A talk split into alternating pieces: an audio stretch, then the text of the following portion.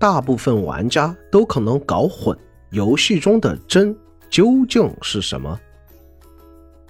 说到这个话题，你首先想到的肯定是六十流畅、幺四四电竞，还有游戏显示器上的六十赫兹、幺四四赫兹刷新率。高帧游戏和低帧游戏的区别，我想大家都知道。人体百分之七十的外部信息获取都来自视觉，游戏帧率的提高，首先察觉到的就是视觉上的观感体验。但这就引出了一个问题，也是一个很常见的误区。很多人，包括很多科技媒体，都在有意的去模糊帧率和刷新率这两个概念。一般会用二十四帧率的电影来举例，让你认为帧率就是游戏每秒渲染多少张画面，刷新率则是显示器每秒显示多少张画面。严格的说，幺四四赫兹显示器确实是可以做到每秒显示一百四十四张图片，但这样表达并不完全正确。实际上，游戏和电影的显示原理是完全不同的。电影是连续放映一组画面组成的连贯图像，而游戏则是通过显卡实时渲染出图像输出。在渲染游戏画面时，显卡并不是直接渲染出一整张画面，而是由上至下，从屏幕最顶端开始进行渲染，每次只渲染其中的一行，最后组成一幅完整的画面。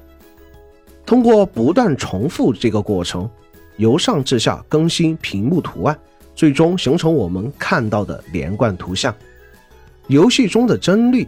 就是每秒游戏画面更新的次数，六十帧代表游戏每秒画面更新六十次，幺四四帧游戏每秒画面更新一百四十四次。显示器的刷新率则是显示器像素每秒刷新的频率，六十赫兹代表每秒刷新六十次，幺四四赫兹代表每秒刷新一百四十四次。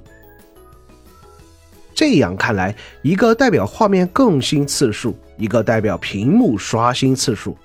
帧率和刷新率好像是两个完全不相关的东西。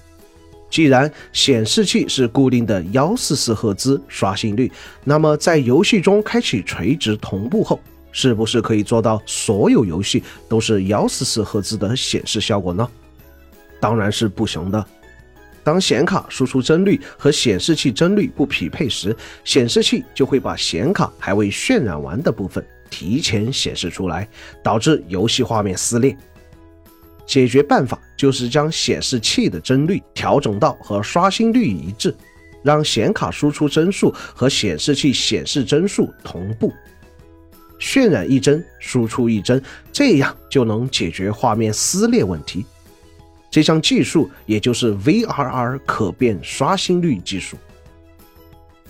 新一代主机 PS5 和 Xbox 就加入了对 VRR 技术的支持。PC 玩家也不要着急，因为这玩意儿在 PC 上早就普及了。我们熟知的 G-Sync 和 Free-Synic 都是 VRR 技术。很多人把帧和帧率搞混。如果看英文单词，其实很好理解。帧和帧率的英文分别是 frames 和 frames per second，一个代表运行的游戏循环，另一个则代表每秒运行了多少次游戏循环。注意，一个新名词出现了——游戏循环，这是重点。简单的说，游戏循环主要包括三个部分。处理玩家输入、更新游戏状态、渲染画面输出。当你开始一局游戏的同时，游戏循环就在连续不断的运行；当你停止游戏时，游戏循环也随即停止。游戏循环是游戏运行的基本单位。你可以这样理解：每次游戏循环都代表游戏运行了一次，在这个过程中，游戏读取了你的操作。根据你的操作做出了相应的反馈，再将反馈后的画面渲染出来呈现给你。如果是六十帧的游戏，那么每秒就有六十次游戏循环；每次循环大概是十六毫秒，代表游戏在这一秒钟的时间内处理了你的六十次操作。根据你的操作计算出六十次游戏反馈，渲染六十次画面更新。这和我在上文说的游戏画面部分相应。如果你有玩过养成挂机类的手游，比如《少女前线》或是《明日方舟》，你可能遇到有些关卡六十帧可以通过，但三十帧却不行。